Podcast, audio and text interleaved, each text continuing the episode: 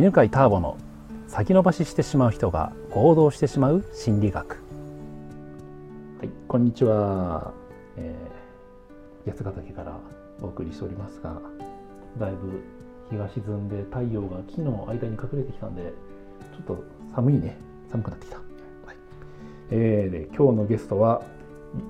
涼介です。こんにちは。こんにちは。実はさっきのね J のまあ、あの怒られ失敗した報告すると怒られそうだからだからなんか言うのを躊躇するというのを、まあ、イメージワークをしたんですけどそれを隣で聞いてて どうでした？めっちゃ楽になりました。楽になりました？どんなことを想像したの？えっとあら僕は、えーと小さい頃成績がかなりベストじゃないとめちゃめちゃ怒られるっていう悲惨なあれはあったんで。でで、まあ、それは結構、えーと、イメージで、うんうん、えーと、映像が残ってるんですけれども、うんうんうん、それがだから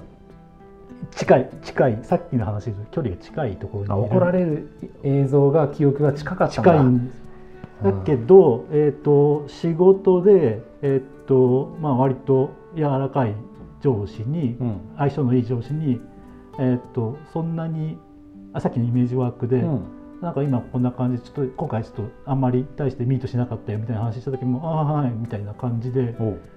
言われたのがあったなっていうのを「あああったわ」っつってこうやったら近づけたんですね。それが、えー、っとさっきの2つのその親父に怒られたっていうのと上司に悪い報告したっていうのを全然違う場所に置いてあったんですけれどもそれがペアになったら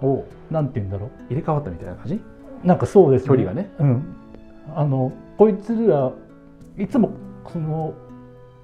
怒られたやつだけ単独で思い出すとそこから抜けられなくなるんですけどペアになることによって圧がすごく変わったんで楽になったって感じがしましたね。素晴らしい。いいね。それあの、まあ、まあいろんなセラピーでね名前ついてるんだけどそういったあの2つのイメージをこう入れ替えるっていうやり方があるの。でそれやるとそうあのなんていうのかな、まあ、今本当言ってくれた通りさ人ってなんか嫌なことがあるともうそれだ頭がいっぱいになっちゃうんだよね。出れないですね。出れないよね。はいでその時にでも同じシリーズでうまくいったやつを片側に同時に思い出しておくと全然違うんだよね。違ううん、ますねはい、いつも物語はなんかこういう暗い結末になると思ったらその物語を読むのは嫌になるじゃん、はい、人生で言ったらこんな人生嫌だになるけど。でも物語は実はハッピーエンドの時もあるんだって思うとこっちの物語がを読みたくなるんだよね、うん、だから人生で言えばそあでももちょっと人生を前向きに生きてみようかみたいな気持ちなんだよねそうですね。そういうこと回数であるなっていう事実に、気がよよく「ある」に気づくとかって言いますけれども、うん、あるにフォーカスしやすくなるっていうか実際事実としてそういう報告をした数は事実としてあったりし、うん、別に成功体験が多かったりしてるはずだっていうのに、でなんかスルスルスルっていきやすくなる、うん、いきやすくなるね、はい。うん、じゃあどうしようかな。あちなみになんか今聞いてみたいことは別にある？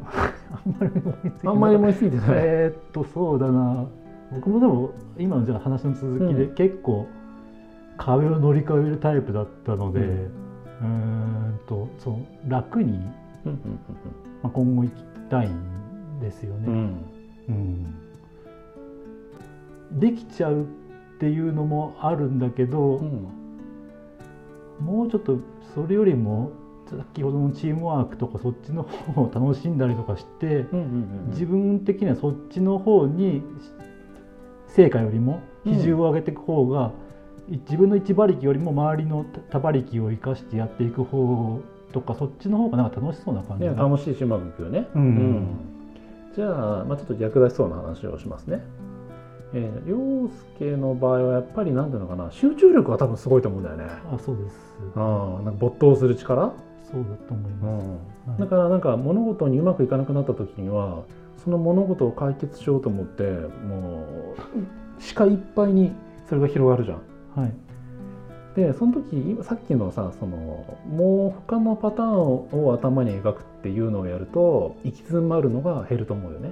はいはいはいはい、だから常にさ何か、えーと、取り組む時にはこれって過去の何に似てるだろうかっていうのを自分に質問するといいかもしれない。例えば仕事を1個与えられるじゃん。うん、でじゃあそれが例えばなんだろうな。なんか,、うん、なんかこういう問題を解決してくださいって与えられたらば、うん。はい、それに向かうんだけどその時にこれって過去の何と似てるかなって、いつも考えるの。はい。うん、そうするとさ、まあ、大体同じようなことずっとやってきてるからさ、はいはい、あこれって前の会社のこれと似てるとか、はい、その前の会社のこれと似てるとか、うん、っていうのが頭の中に浮かぶじゃん、はい、それだけでねすごく楽になると思う。はいはい。そうですね。つまりね今これ何をやるかというとね視野を広くするっていうやり方ね、はい、うん、多分それやってる感じがするかな。実はやっている。経験は生かして、うん、ただうんと技術営業をやってた時に、うんうん、同じことを3社やって4社目やる時にもう飽きちゃって、うん。同じスタイルを続けていくの実は飽きちゃったりとかしてよく経験を積んでいく人もいるかなと思うんですけど僕は飽きちゃう。飽きちゃうパターンね。だバラエなんかこういう大枠でこれだったらいけるんじゃないのって研究開発とかそういうアイディア型の方が割と好きだったりするのかなとか思っちゃうとどうあじゃああれだよね。それ別の話でさ今の今までの話は何か取り組んだ時にこうあできなくなっちゃうとできなくなっちゃうっていうのは抜けられるってことだよね。あなるほど。はいはい、はい、そうそうそう。じゃあね涼介は今までそのパターンでさ実は実はあれじゃない？だからさいろんな悩みがあるけどもうすでにうまくいく方法をさ、もう実践してきたんじゃないのかな。うん、どうもね今までの一個前の質問ものこともそうだけど。あそう、うん、はい。うん、はい。って思ったな。なるほど。はい。まあまとめておくと、こう人は何かの問題に集中してね、この問題を何とかしようと思うと、もうそれで頭がいっぱいになっちゃって、うん、でそうするともうこう頭が働かなくなってしまうんだよね。でそういう時じゃあどうしたらいいかというと視野を広げるのが大事なんだよね。でじゃあ視野の広げ方なんだけどそれがこの問題と似た問題って過去経験したかなって考えるわけそうするとあこの時のパターンと似てるとかそういえばこのちょっと前の時でも体験したっていうふうに過去からこう記憶を引っ張り出してきてそうするとやっぱり何回かやってるうちにうまくいった経験も中に入ってるからそうすると視野が広くなってね、うんうん、でもこんなふうにすることによって、えー、なんか凝り固まっている子のほぐしてあげてでそうすると壁を乗り越えられるということがあるかもしれませんね。なんかいいパターンを引っ張り出していくっていうのが今回得られてすごい良かったと思いました。はい、いい一言。それでまとまりました。はい、ありがとうございます。ありがとうございました。最後にまたお知らせです。えー、2019年から遺品集中講座を開催しますので、時々話しているね、階段ルート、人生を本当に楽に生きられるようになりますので、興味がある方は、ぜひご参加くださいね。ホームページから見てみてください。お待ちしてます。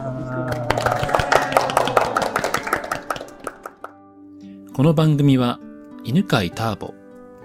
ナビゲーター、竹岡由伸でお送りしました。